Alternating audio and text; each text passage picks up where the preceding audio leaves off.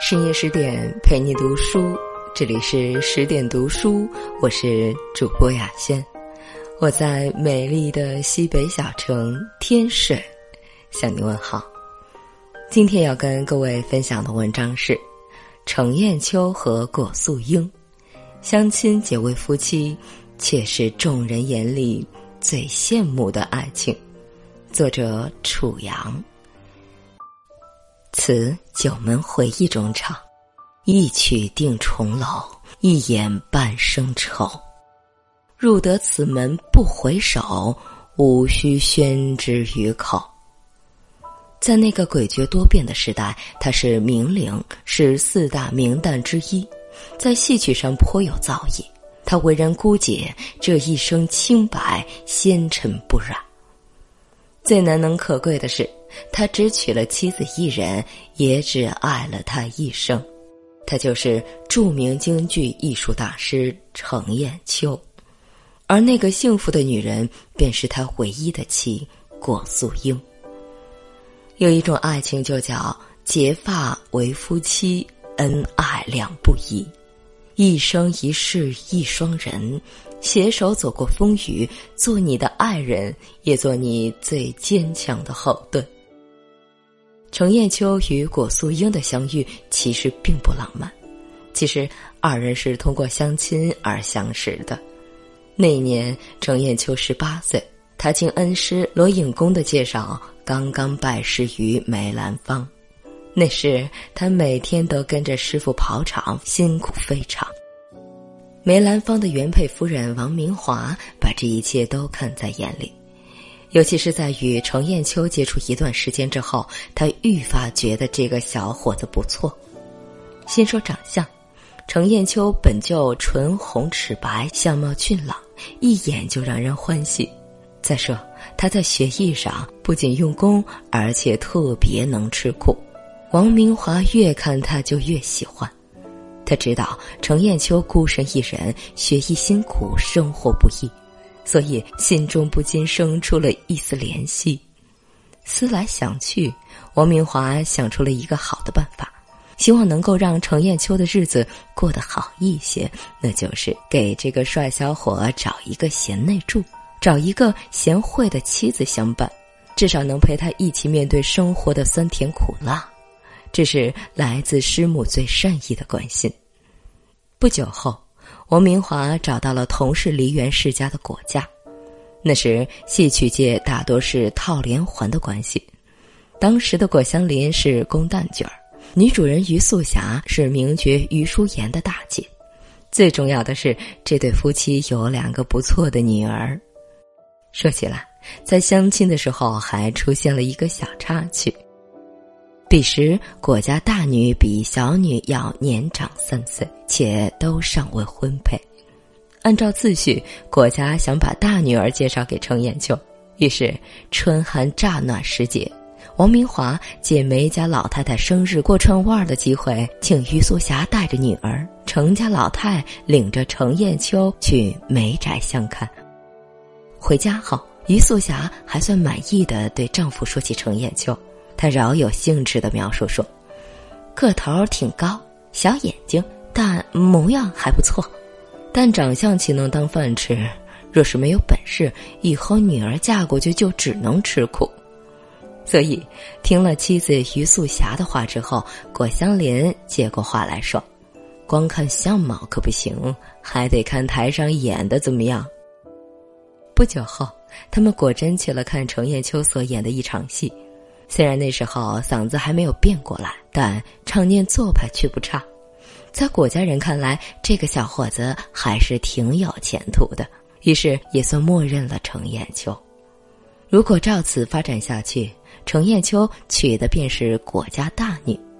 可毕竟是相亲，在女方家考察男方的时候，出于对程砚秋以后幸福的考虑，王明华也说出了自己的想法。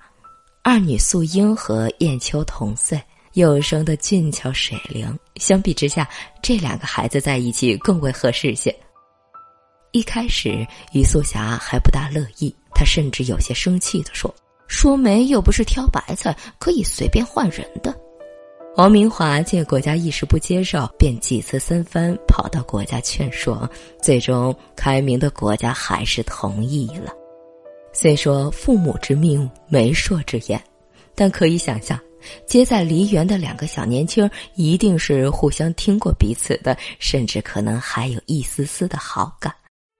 缘分之事妙不可言，原本无关的两个人就这样被撮合在一起了。程砚秋与果素英十八岁订婚，十九岁正式结亲。也是从那个时候开始，程砚秋正式出师独立组办。彼时的程家真是贫寒至极，那为什么果素英能够陪着他一起创业，一起走过艰难的岁月呢？这便不得不提及果素英父母的经历。果香林出身贫寒之家。而于素霞却出自梨园名门世家，夫妻恩爱又相扶相持，虽然有一段心酸的过往，但日子终究是越过越好。程砚秋与果素英的结合，果家父母自然也就比旁人更通透一些。据说果素英的婚事惊动了他大嫂娘家的妈妈，有一日他还跑来特意劝阻果香林夫妇，他担心的说道。你们两位怎么越来越糊涂了？程家是什么人啊？穷的不得了啊！程家老太每天挎着竹篮上街买煤球，吃了上顿不知道下顿。有闺女也不能许给他们，让闺女跟着去受穷啊！但于素霞听了之后很不以为然，只应了说：“会给的给儿郎，不会给的给家的。小人儿又忠诚又老成，人很用功，有什么给不得？”这番说辞铿锵有力，说的人家无言以对，只能悻悻而去。可见果素英生在如此开明又和善之家，见父母看人处事如此，自然就不会嫌贫爱富。再加之他自小教养极好，且识文断字，可谓有才又有德。在父母的影响之下，果素英与程砚秋的相处一直都很融洽。程砚秋也十分敬重、感激于岳父岳母。有人说，父母的格局影响着孩子的认知，父母的婚姻模式可能就是未来子女的婚姻模式。也许不是百分之百的对应，但父母相处的点滴总能给孩子们留下深刻的印象。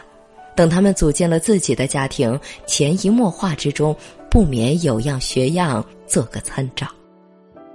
后来，果素英追忆程砚秋生平时说道：“我们两人艰难创业，一起经历了黑暗旧社会的风风雨雨，在共同生活的三十五年间，互相信任，感情甚笃。可见，他对自己与程砚秋的婚姻是满意的。他懂他，他敬他，所以相互扶持，恩爱两不疑。其实。”果素英对京剧也是非常热爱，并且颇有造诣的。但婚后，她为了支持丈夫的事业，便全身心的操持家务、相夫教子、孝敬婆婆。程砚秋也因为有了贤内助，而有了更多时间来潜心钻研京剧艺术。少年时期的程砚秋穷困潦倒，长大后的他养成了每餐都要吃肉的习惯。但他每次开唱之前，为了保持演唱的流畅性，程砚秋只吃清粥小菜，往往到了表演结束已是饥肠辘辘。果素英是懂程砚秋的，她记下了丈夫的饮食习惯，总是在程砚秋回家之后端上他爱吃的肉来。程砚秋看着桌上自己爱吃的菜，心下一股暖流。有妻如此，夫复何求呢？妻子所做的一切深深打动着程砚秋。成名之后的他，其艺术魅力大增，一时间被许多有钱的太太小姐所倾慕。每逢他唱完戏，经常会有一些女士在后台等他。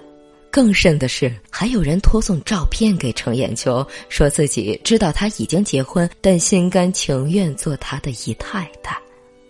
面对众多诱惑，程砚秋淡然处之。他对妻子忠贞不移的态度，当时是有口皆碑的。果素英也成了众人羡慕的对象。好的婚姻可以同享福共患难。程砚秋坚守住自己的心，报以对果素英的真心付出。程砚秋也是依赖果素英的，每逢遇到什么事情，他总喜欢和妻子商量。在外边高兴或是烦心，回到家里总是第一时间向妻子倾诉。他曾在日记中就写过与素英长谈人生的字句。程砚秋视果素英为知己，说她是位有正义品质的女子。所谓好的婚姻，大抵如此。我说的你都懂，你要做的我都支持，相互信任，彼此坦诚。你为爱坚守，爱我如初，我便对你温柔似水，不负此生。毕竟，相互付出的爱情总是要笃定的更多。程砚秋二十五岁时，曾在给果素英的一封信里写过这么一段话：“人生就是演悲剧。”不管是多么美好圆满的家庭，总是悲多欢少，到结局还是悲的收场。是爱的太深了，才如此害怕那逃不过的生离死别吧？那么就在活着的时候好好相守。程砚秋与谷素英相守数十载，经历了不少风风雨雨，但两人依然相爱如初。那一天，终究还是来了。一九五三年三月九日，程砚秋因为中风，先于果素英而去了。那一刻，他失了魂，想哭却又不能哭。他想让他安心的上路，亦想告诉他：你在的时候，你是一切；你不在的时候，一切是你。吾爱永恒。人生短暂。爱过，相濡以沫过，就已足够。倘若真的今生还没有尽兴，那就但求来世还能做你的妻，为你温上一碗粥吧。深夜十点，今天的文章就分享到这里。更多美文，请继续关注十点读书，也欢迎把我们推荐给你的朋友和家人。让我们一起在阅读里成为更好的自己。我是主播雅轩，我们晚安。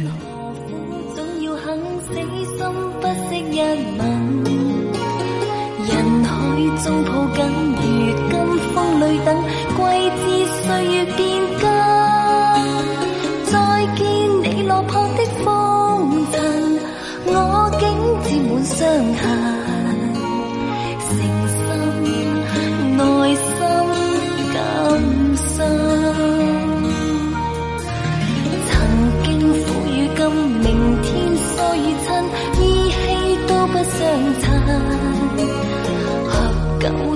分是否